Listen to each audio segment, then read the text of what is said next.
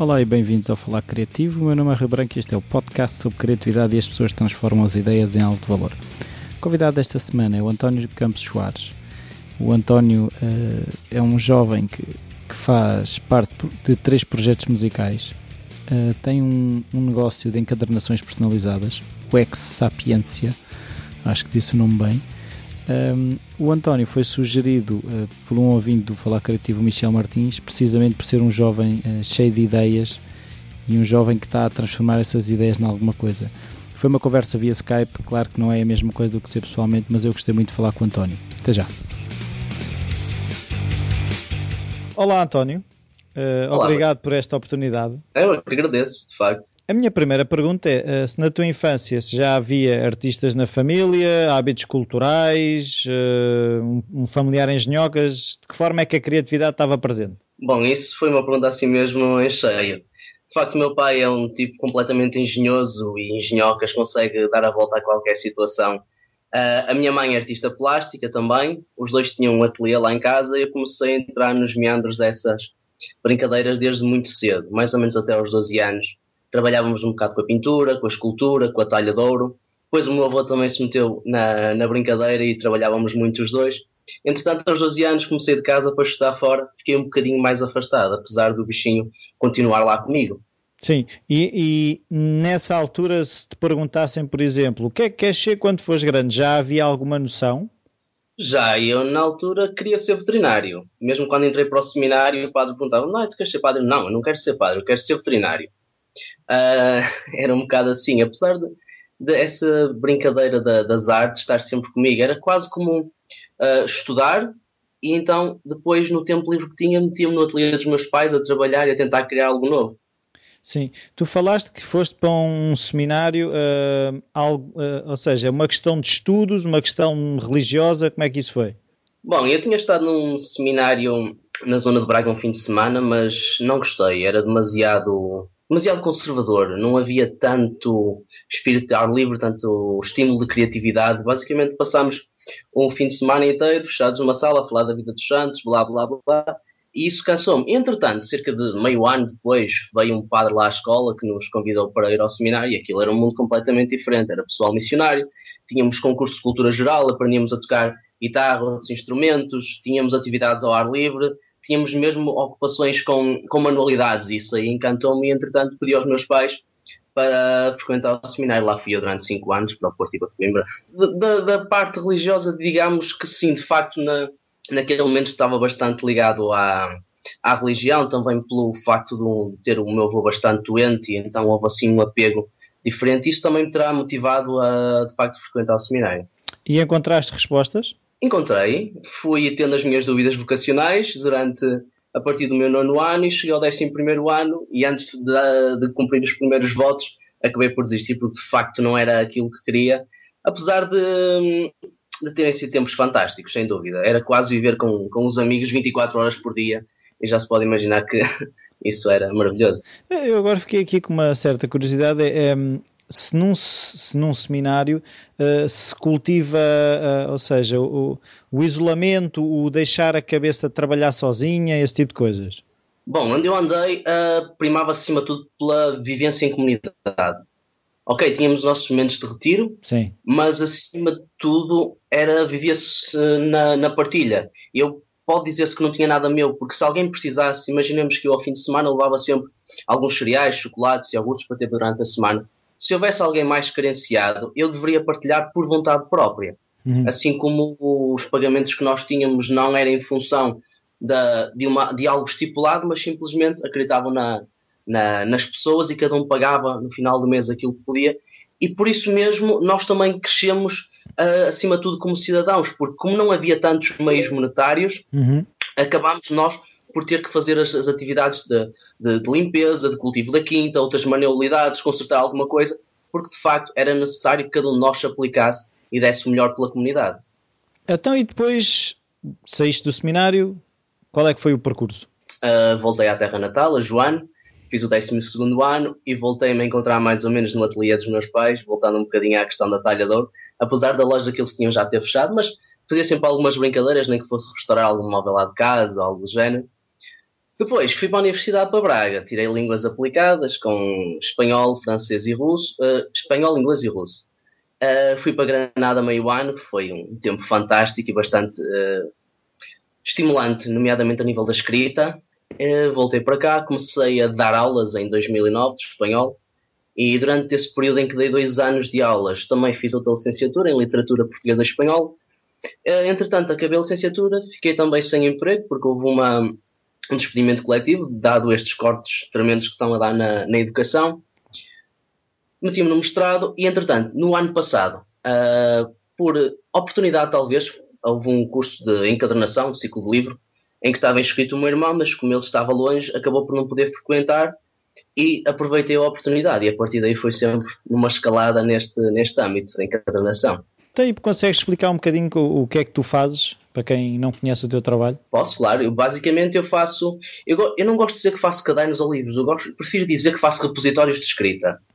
Porque este projeto surge também um bocado pela minha necessidade de escrita em ter um espaço que seja uh, motivador, em que eu colhe alguma inspiração, que não seja simplesmente aquele caderno que eu via todos os dias na escola e que vai ser preenchido com algo que eu gosto de escrever, mas simplesmente um espaço diferente uh, que que me chama a atenção, que no fundo esteja ali a pedir, escreve em mim, escreve em mim algo diferente, liberta em mim a tua criatividade.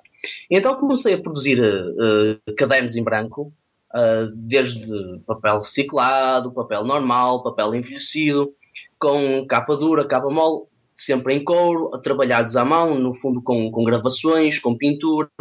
Um, e fico sempre aberto a, a, aos pedidos das pessoas, porque no fundo cada pedido acaba por ser uma, uma aventura. Porque, uh, imaginemos que alguém me chega com quer um caderno com motivos Celta, em alto relevo baixo relevo, e às vezes são coisas com, com as quais não trabalhei, então eu vou investigar e vou um bocado pela tentativa e erro, acaba por ser um desafio e no final há quase uma missão cumprida de algo novo que foi aprendido.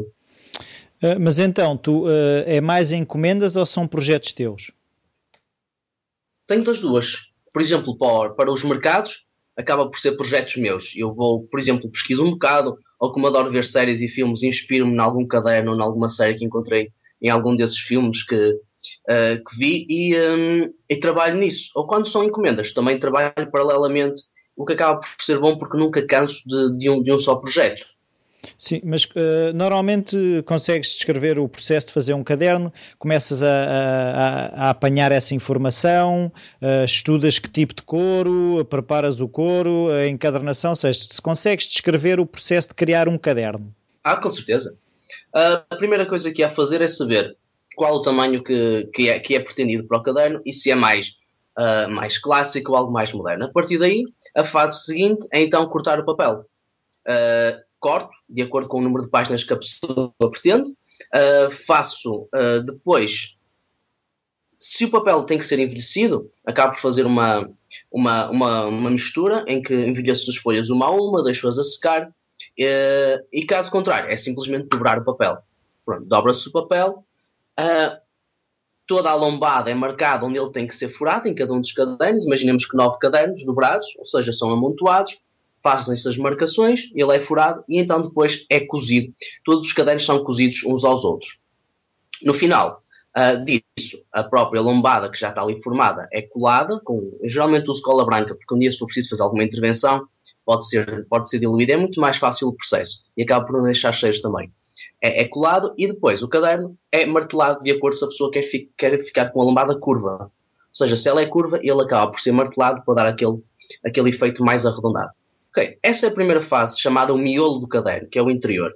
Seguidamente, escolho o cor de acordo com a, ou com o meu projeto ou com a encomenda, escolho a cor que acho que se vai enquadrar mais, ou simplesmente pego numa pele crua, ou seja, uma pele sem qualquer tratamento, para eu próprio poder pintá-la ou tingi-la e gravá-la.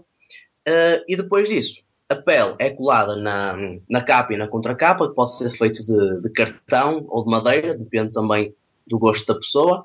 E, uh, depois disso estar colado, temos as duas partes, então o miolo e a, e a capa. Finalmente, une-se as duas peças e está o caderno feito. Convém sempre ficar de dois dias na prensa para não haver qualquer risco de empeno. Então isso tudo normalmente demora quanto tempo? Depende muito do, um, do, do processo. Mas, por exemplo, eu, eu tenho aqui este livro, este maiorzinho, não sei se estás a conseguir vê-lo. Eh, este caderno Sim. é basicamente um A4. Uh, ah, Deixa-me abri-lo. Demorou-me cerca de 4 a 5 dias a ser feito. Isto foi um projeto conjunto com uma amiga de, de Évora, a Teodora. Portanto, como há bocado falei, esta parte é o miolo, parte interior, que toda ela é cozida uh, individualmente, caderno a caderno, e depois é a capa, que é feita de couro, couro de cabra, que era cru. Uh, então foi gravada cada um destes símbolos um a um, e no final colou-se ao, uh, ao cartão e uniu-se as duas peças, o miolo e a capa. Ok. Este caderno demora cerca de 5 dias a ser feito. Ou seja, projeto este. Depois, sim, sim. Uh, mas tu, uh, é a tua ocupação principal? Ainda não, mas gostava que futuramente fosse. Uh, de facto, eu estou também a fazer o mestrado e tenho a tese para entregar. E tenho-me ocupado com isto também, por vezes me tira muito tempo ao mestrado, mas também entre escolher algo que acabe por ser demasiado massacrante e algo que possa libertar, por vezes dedico mais tempo àquilo que me pode libertar uh, e acabo por conseguir fazer as duas coisas, felizmente. Mas tenciono, obviamente, acabar o mestrado, se não for em outubro, talvez em janeiro. Mas futuramente gostava imenso de fazer disto a minha, a minha ocupação. Já vou investindo o material todo para isso, já vou também tendo alguns contactos, informando de outros sítios onde posso eventualmente ter formação, nomeadamente no estrangeiro porque isto tem encadenação, assim um pequeno à parte, também vai muito por chatear as pessoas, no melhor dos sentidos. Ou seja, se queremos aprender alguma coisa e encontramos alguém que sabe, chateamos a pessoa, mandamos um e-mail, mandamos mensagens, falamos por Skype, ou então temos a ousadia de olha, se eu aparecer à tua casa durante uma semana, tu ensinas-me a trabalhar, e felizmente temos uma resposta, sim, aparece, tens cá a casa, não precisas estar a alugar um hotel nem nada, trabalhas num ateliê uma semana e depois levas um projeto feito, como foi o caso deste caderno. O pior que eu podia eh, receber era um não, por isso arrisquei-me e a resposta foi a melhor. E depois, nesse sentido, também temos de estar abertos a que as pessoas nos chateiem. Ou seja, eu digo sempre às pessoas, se quiserem aprender alguma coisa, passem lá em casa, mandem um e-mail ou façam um vídeo. Simplesmente. Ah, mas tem, essa colaboração também tem sido cá ou já tens ido lá fora? Ainda não fui ao estrangeiro, mas gostava muito de ter ali uma encadenadora que tem em Pontevedra. Estou a pensar em mandar-lhes um e-mail também brevemente porque em julho passado fui para Évora com uma, uma amiga romena, a Teodora, que tem um, um site também fantástico, é o Teo Studio, e foi com ela que aprendi muitíssimo. É um bocado, acaba por. Uh, acabamos todos por ganhar um bocado de ousadia de perguntar, não é? E arriscamos, vamos mesmo sem conhecer as pessoas, no segundo dia parece que já nos conhecemos há imenso tempo, partilhamos, aprendemos imenso. Uh, a criatividade é muito estimulada também pelo gosto da outra pessoa, é, é fantástico. Uh, e tu, uh, essa, tu falaste há bocado que uma das ferramentas é séries em que vês que há cadernos que te puxam.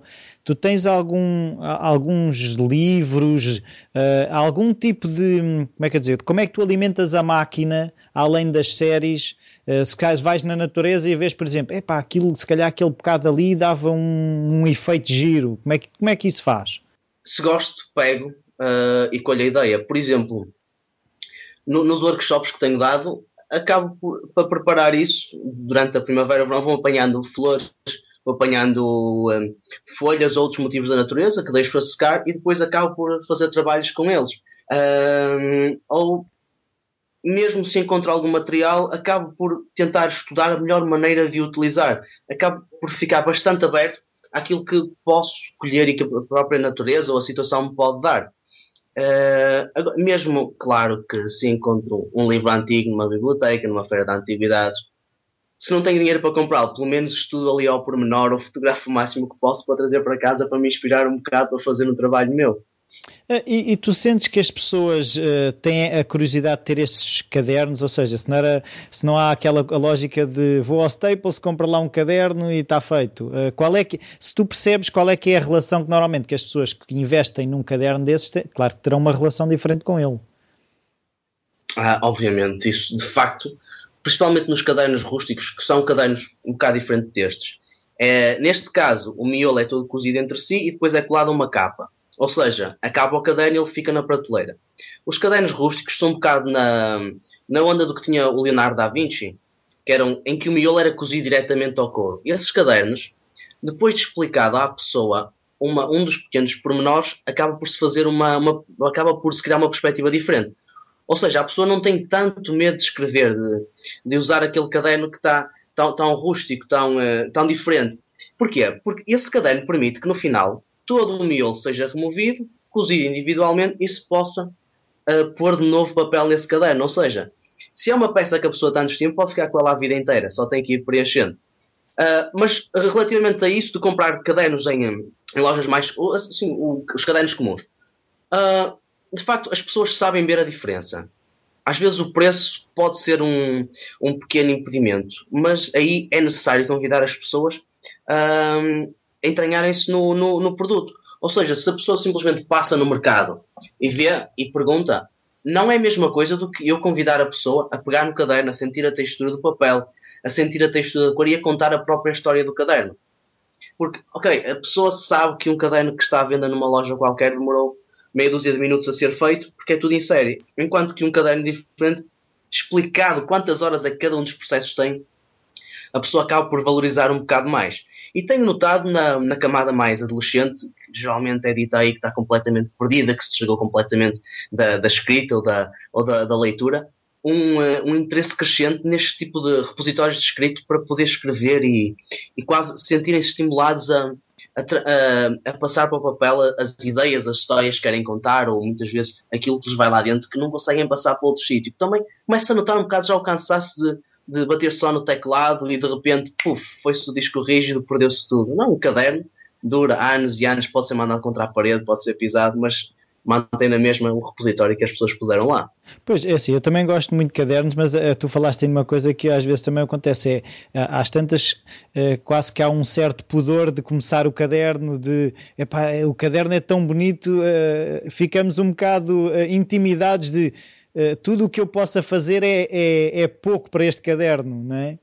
Nunca sentiste isso em algum projeto que tu tenhas feito e depois tu uses?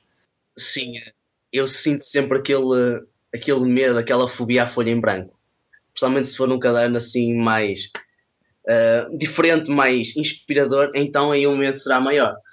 Mas é assim, se, é um bocado como em tudo, se nós não usamos as coisas, se não damos o devido valor, para que é que as temos, não é?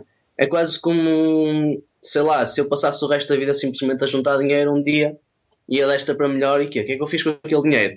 Não é? Eu tenho este caderno, eu devo usá-lo, vou usá-lo uma página melhor, outra página pior, um risco aqui, um risco ali. Um dia mais tarde vou ler, vou dar muito mais valor ao uso que dei e às histórias que passei para lá. Uh, mas eu compreendo essa, essa dificuldade em escrever na primeira página. Então o que eu digo muitas vezes à pessoa, pá, escreve na segunda, primeira para a primeira. Não, é uma boa solução, uma boa solução, que assim quando abrimos o caderno há ali uma, há ali um, uma pausa, Isso. não é? Então e tu escreves muito, por exemplo? Escrevo. Todos e, e gosto de... Todos os dias não. Uh, é um bocado conforme a minha necessidade. De escrever todos os dias tive uma, uma rubricazita aqui há, há dois anos em que eu precisava mesmo exteriorizar muita coisa. E então houve uma amiga que me passou uma, uma playlist post-rock e eu obriguei-me a escrever todos os dias. E a partir do terceiro dia foi algo completamente natural. Eu punha a música a tocar e então uh, começava a música, eu começava a escrever. E quando acabava a música, acabava o texto. No fundo, andei assim durante 50 dias. E foi uma terapia brutal. Então, e isso resultou em algum livro? Ou... Uh, esse ainda não. Esse está simplesmente no meu blog, para quem quiser se tem lá o vídeo, a música e depois o texto em baixo. Mas em nível de, de livros, publiquei em 2009 um livro de poesia uhum. e, e relativamente aos poemas não há nada melhor do que escrever mesmo em papel.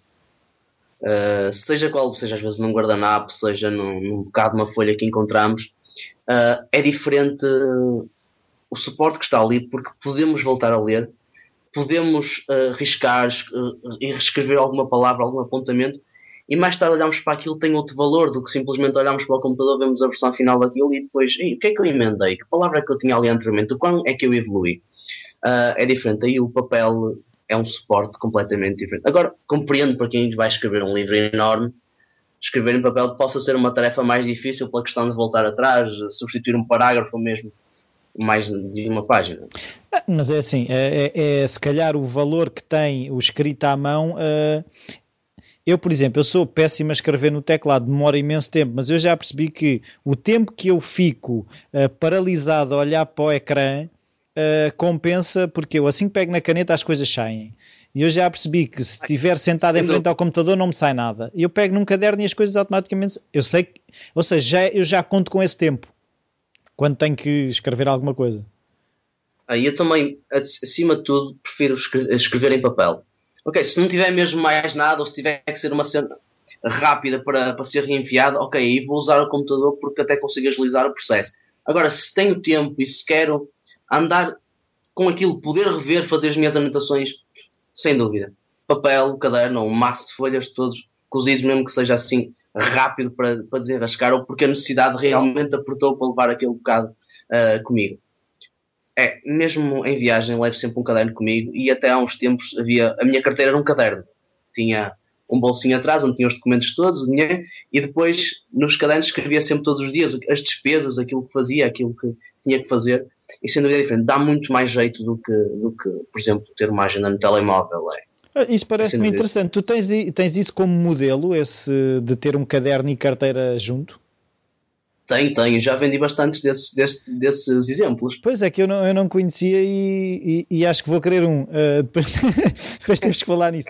Uh, tu falaste aí num livro de poesia. Como é que foi fazer um livro de poesia? Uh, escrevias quando te apetecia, obrigavas-te, surgiu um dia em que, epá, se calhar isto já dava um livro, ou quando partiste no início já sabias que ia ser um livro? Não, eu comecei a escrever a poesia. Aliás, eu como andava também na, na cena da música até aos meus 15 anos, só escrevia em inglês.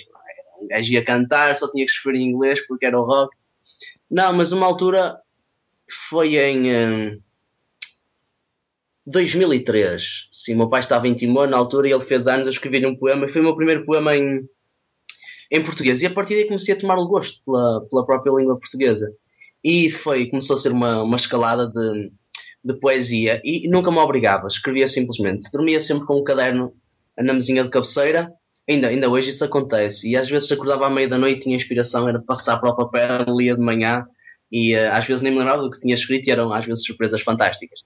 Como é que eu decidi publicar? Mais ou menos em 2008, o meu pai apanhou uma, uma resma de folhas, tinha lá os meus poemas, leu aquilo, eu andava a fazer umas correções e disse: ah, pá, porquê é que não mandas isto para uma editora?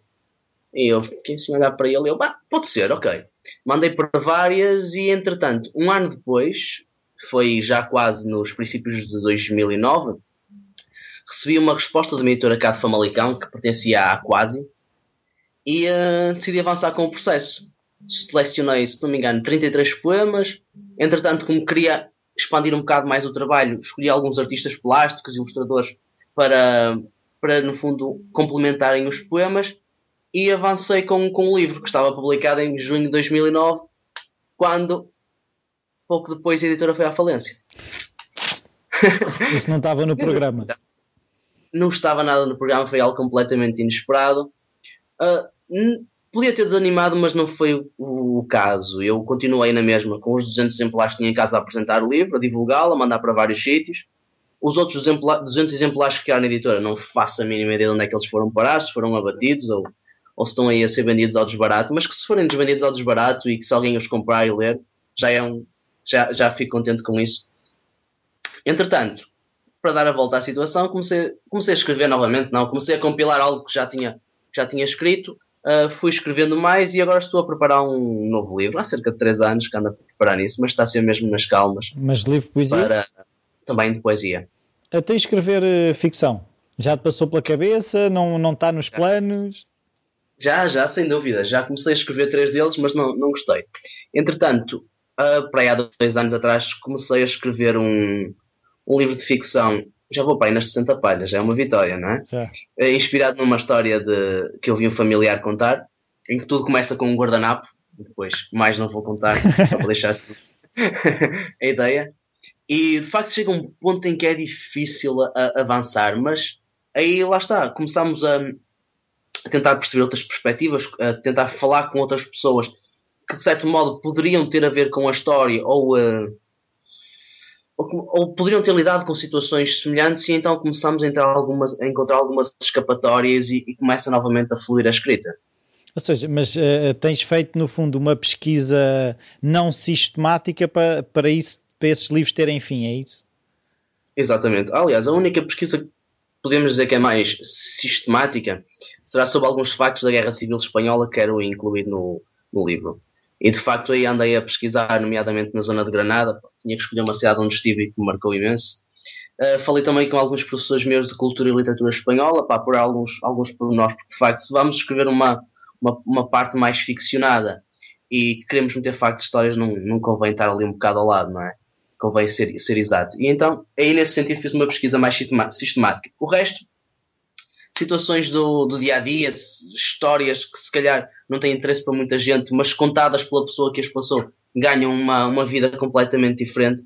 Isso tento, tento um, aproveitar tudo para, para, para, escrever, no fundo. E muitas vezes, quando estou a falar com as pessoas, saco o telemóvel, começo a gravar, peço e não é só gravar o som, muitas vezes é gravar o rosto da pessoa para depois ao escrever saber qual a intensidade uh, que dar a, a, a, essa situação também. Ou seja, mas eh, não tens uh, uh, um horário para escrever, é escreves quando essas situações vão aparecendo?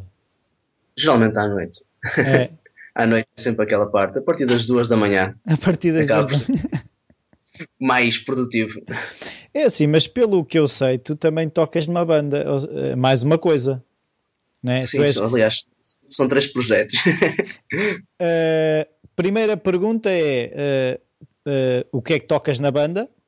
Uhum. Se escreves para a banda, e, e, e a pergunta que, que, que eu vejo a seguir é: se não sentes a necessidade de escolher alguma coisa, como é que é viver com tudo isso, com os três projetos, no fundo?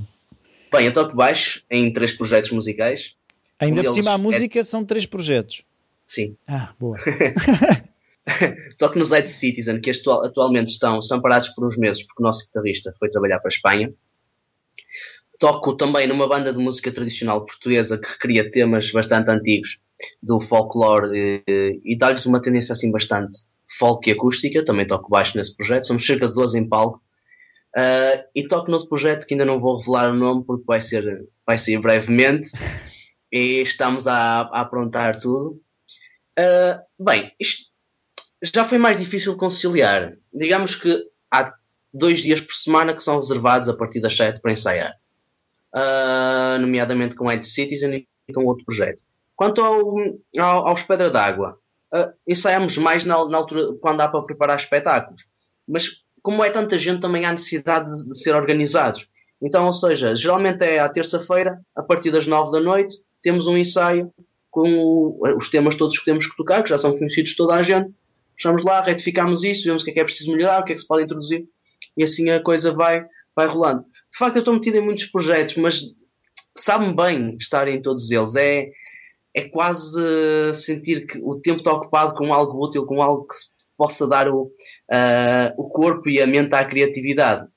Enquanto à questão de se escrevi algum dos temas, num dos antigos projetos, de facto, era eu que compunha, porque também estava na guitarra, então havia uma facilidade maior de, de compor. Uh, no entanto, agora não. Agora o, processo funciona mais ou menos. O nosso guitarrista ou traz uma. O, nosso guitarrista e vocalista ou traz uma letra ou parte da letra com uma ideia já de um, de um riff na guitarra e a partir daí entramos na sala de ensaios, ele apresenta aquilo, pá, pessoal, é isto, altamente. Começamos ali a compor e no final de um, dois ou três ensaios surge uma, um tema novo. Então, eh, como é que tu consegues estruturar isso tudo? Ou seja, já percebi que há um, uns dias para a banda, uh, então, mas tu, por exemplo, consegues descrever um dia normal de trabalho, a semana é acordas cedo, acordas tarde, o que é que te ocupa o tempo? Uh, estavas a dizer que queres ter sempre o tempo ocupado, mas há de haver alturas em que não está ocupado, não sei, pergunto. Sim, sim, também, também. Ora bem, tipo, na última, não vendo agora a parte da, da universidade, digamos que desde, desde que entrei desde que a parte das aulas parou e então estou só a trabalhar na encadernação nestes últimos três meses.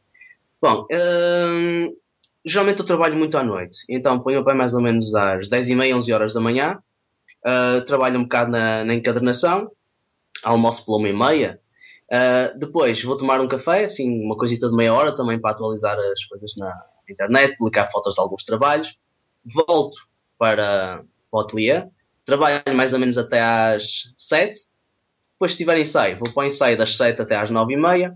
Final, vou tomar um cafezinho com o pessoal. Volto a trabalhar para o ateliê. e depois vi que realmente vou ficar até às 5, 6 da manhã a trabalhar. Lá para uma e meia vou tomar também um cafezinho para aguentar o resto da noite. Então, mas, e ficas bem com 5 horas por noite dormida? Quando tenho muito trabalho, fico. Agora, quando já estou mais descansado, aí ok, durmo um bocadinho mais horas. Neste caso, como estou a preparar a Feira de Artesanato de Famalicão, começa amanhã, aí tenho que dar um bocado mais o corpo ao manifesto e reduzir as horas de sono. Uh, e tomar um bocadinho mais. Beber mais café? Sim. Uh, é assim, então agora também queria perceber, estás a preparar uma feira, normalmente qual é que é o teu principal canal de venda de, das encadernações? Uh, neste caso, eu fiz cerca de 10 mercados neste último ano. Então, quando estamos a falar de mercados, falo de coisas que são de uma tarde ou de um, de um dia. E é um bocado difícil apurar-se, de facto, os mercados acabam por ser uma, uma via para, para vendas, porque, no fundo, está-se a criar um nome, está-se a criar uma imagem, e, e, na maioria deles foi algo novo para as pessoas. De facto, no Porto vendi muito bem, e em Famalicão, na altura de Natal, também vendi muito bem. Uh, agora, o que tem sido mais rentável tem sido de facto as encomendas. Uh, o pessoal vai vendo, vai aos mercados e não compra, mas leva um cartão de visita, entretanto liga-me, manda um e-mail, encomenda alguma coisa. Portanto, vou trabalhando nesse sentido. Ou mesmo alguns restaurantes de cada zona veem que eu também trabalho na encadernação e na caligrafia artística. Também telefono, encomendam menus completamente escritos à mão, encadernados, e assim se vai fazendo um bocado o, o trabalho. Claro que de facto há mercados melhores, há mercados piores. Se for no início do mês são fantásticos, se for a meio do mês ou no final já é assim um bocado mais complicado. Mas estou com bastante expectativas aqui para, para Famalicão, porque de facto já há algum nome associado, tenho produtos novos e, e mais. Não sei, que, que eu mesmo olho para eles e sinto mais orgulho daquilo que já, que já fiz. E vão ser 10 dias e vai ser muita gente a passar por lá se não for para vender, pelo menos para criar mais contactos para me dar encomendas para um ano inteiro. Claro, mas eh, agora também surge uma questão que é se tu tens sentido o, o, o, crescer como artesão, ou seja, se consegues ver uma grande evolução, uh, se, se as coisas demoram menos tempo, se, ou seja, de que forma é que tem, se tens sentido uma evolução? Sem dúvida. Nestes últimos quatro meses tem sido, tenho feito trabalhos que, que não imaginei que sequer conseguia fazê-los. Comecei, ok, vamos encadernar um caderno, assim, muito cortadinho, ou seja, uma guilhotina, parava aquilo, depois encadernava com, um, com revestimento vinílico, assim, é o que é o mais comum, e via aquilo, bah, ficava uma coisa igual às outras, não é? E a partir daí, eh, desde que comecei a chatear as pessoas, comecei, pá, vamos experimentar este pormenor, vamos experimentar com aplicações metálicas, vamos experimentar trabalhar o couro desta maneira vamos experimentar pintar o couro, vamos experimentar gravar, vamos experimentar cadernos com feitios diferentes. E aí noto que de facto já estou a um nível muito, muito superior. E, e que mesmo como artesão em termos de tempo de trabalho, se eu inicialmente demorava horas, por exemplo, para cozer um caderno, hoje já estou a cozer um caderno e a ver uma série, por exemplo. já consigo agilizar o processo e estar mais à vontade com isso. Um, mas nunca te aconteceu, por exemplo, ter uma encomenda grande e tipo, como é que eu vou conseguir fazer isto tudo? Uh, com muito café. Com muito café. O café é, é, o teu amigo, é isso? Exatamente. Eu também. Não, de facto, Sim. já num, numa encomenda que tive para um bar de Guimarães, também nos escritos à mão, foi assim uma, uma, uma encomenda com alguma urgência e de facto eu tive muitas horas sem dormir e no final de, de, de vários dias estava com a mão quase toda pisada de escrever aqueles, aqueles menus todos. Foi bastante doloroso, mas consegui. Mas não sentes que uh, uh, essa falta de descanso pode comprometer uh, a qualidade do trabalho? Uh, poderá, ainda não senti isso. Espero não vir a sentir. De facto, depois da, da Feira de Artesanato de Famalicão, já tenho, já tenho várias encomendas agendadas, mas de facto estão mesmo agendadas para o tempo que tenho para trabalhar para elas e aí vou, vou dar um bocadinho mais o corpo ao descanso, porque também vou ter que me concentrar novamente na tese, então aí vou ter que ter mais horas de descanso e distribuir entre o trabalho e a própria uh, tese. Eu reparei que também tens uh, uma loja digital no Etsy ou assim uma coisa, não é? Sim. Qual é que tem sido o retorno disso e dos likes no Facebook? É que eu acho que a história dos likes no Facebook é muito bonito, mas depois não se transforma em grande coisa. Ok, o Etsy é uma coisa muito recente. Um, E uh, não tem havido de facto compras diretamente pelo Etsy, mas sim pessoal que vê no Etsy e depois vai ao Facebook e encomenda-me. Uh, mas essa questão dos likes é de facto. Não quer dizer que ter uh, eh, 750 likes, 1500 likes, se vá a partir daí vender fortunas, não é? Uh, o Facebook é, é interessante, mas também há que ter uma manutenção muito grande. Então, para que realmente esses likes possam valer a pena, há quase uma necessidade de estar a fazer publicações aí, três por dia.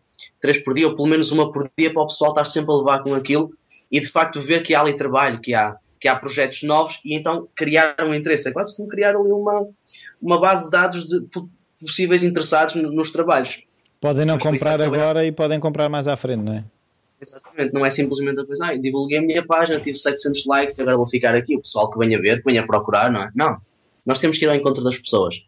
E também, quando elas vêm ao nosso encontro, ainda, eh, ainda, ainda mais do que isso, há que saber recebê-las e, e fazerem parte daquilo que possam comprar ou possam querer encomendar. E já tiveste que fazer um caderno que não gostasses, ou seja, que a, pessoa encomendou um caderno que era exatamente aquilo que ela queria e tu, epá, não, estás a perceber que não era propriamente o caderno que tu farias. Não, ainda não me apareceu isso. De facto, há, há encomendas que são assim um bocado mais chatas quando temos que trabalhar com, com vinis em vez de, de, de pele ou mesmo com coisas mais sintéticas, e de facto aí não, não há tanto prazer. Mesmo trabalhar nestas coisas, os cheiros do material que estão à volta acabam por influenciar bastante. E estás a sentir o cheiro do, do couro ali à volta a trabalhar, é muito mais agradável do que estar ali com um rolo de vinil que vem aquele cheiro a plástico e que é, que é insuportável. Mas de facto ainda não me apareceu esse caderno que eu disse estou completamente cheio no final. Não, mas se um dia aparecer, ok, tipo, das duas uma, ou faço ou não faço. Claro. Mas Nesse caso, não acho que, que também dizer não faço só porque não gosto. Não sei, tinha que ver de acordo com as encomendas todas que tivesse e, e ver. Ah, porque eventualmente algum dia, se tiver muitas encomendas, terá que haver uma filtragem. Não, não do sim e do não, mas talvez dos prazos. Não é? E, hum, e das duas, uma, ou assumo aquela postura que simplesmente quero vender e não importa o quê, ou, uh, ou assumo aquela postura intermédia. Ok, quero vender, mas também quero fazer algo que me dá mais prazer. E neste momento estou muito mais inclinado para fazer aquilo que me vai dando mais prazer. Daí também filtrar aquilo que vou, vou, que vou produzindo e que vou revelando ao público.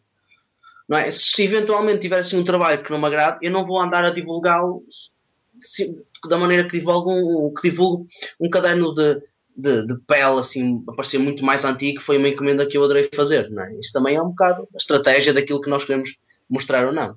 Até então, por onde é que tu te vês a crescer uh, com esse projeto? Bem, eu gostava de, em janeiro, criar uma microempresa com, uh, com este projeto. Uh, e entretanto, também andei a investigar cursos onde eventualmente pudesse aperfeiçoar as técnicas e encontrei-o nos Estados Unidos dois anos, mas quando vi as propinas daquilo, assustei-me completamente. São 22 mil euros de propinas por ano. Pois. Ou seja, está um bocado distante daquilo que eu poderei alcançar. Por isso, o que é que eu vou tentar fazer? É ir duas ou três vezes por ano.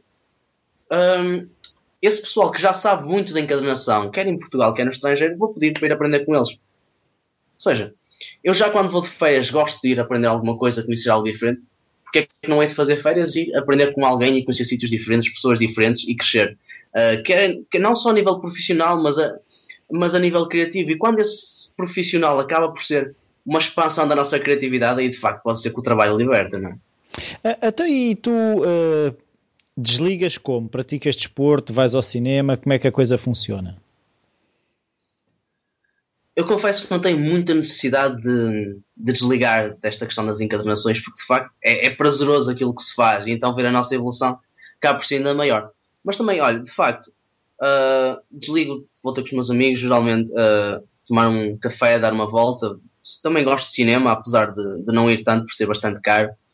Vou a concertos também. Uh, a própria música acaba por ser um escape para isto tudo e gosto de, de, viajar. Não é que eu faça assim com tanta frequência agora, não é? Como quando trabalhava, mas geralmente pego no fim de semana ou um dia inteiro e vou conhecer um sítio diferente. É assim costumo, costumo fazer. Ou a leitura mesmo, ficar simplesmente no sofá com um livro e começar a ler. Há, há, alguma coisa que tu consideres importante do teu processo que nós não tínhamos falado e que gostasses de partilhar? Um, de facto, gostava que, que, as pessoas fossem mais curiosas relativamente ao processo. É uma. Porque eu, eu gosto imenso de conversar. Então, se estou, por exemplo, no mercado e se chega alguém e começa a conversar e, de facto entramos ali, eu a explicar e a pessoa também a partilhar um bocado daquilo que sabe ou não sabe ou quer aprender, acaba por passar ali uma, duas, três horas fantásticas. E um, a questão do diálogo, da, da partilha, acaba por ser fundamental. É? Porque, no fundo, este projeto acaba por crescer muito da partilha, uh, quer minha, quer de, daquelas pessoas que se dispõem a ensinar-me, quer daquela pessoa que faz uma encomenda e que também tenha paciência para explicar aquilo que quer, e aí de facto dou, dou, dou imenso valor ao, ao, cliente que faz isso, e uh, o preço acaba por ser diferente, não é?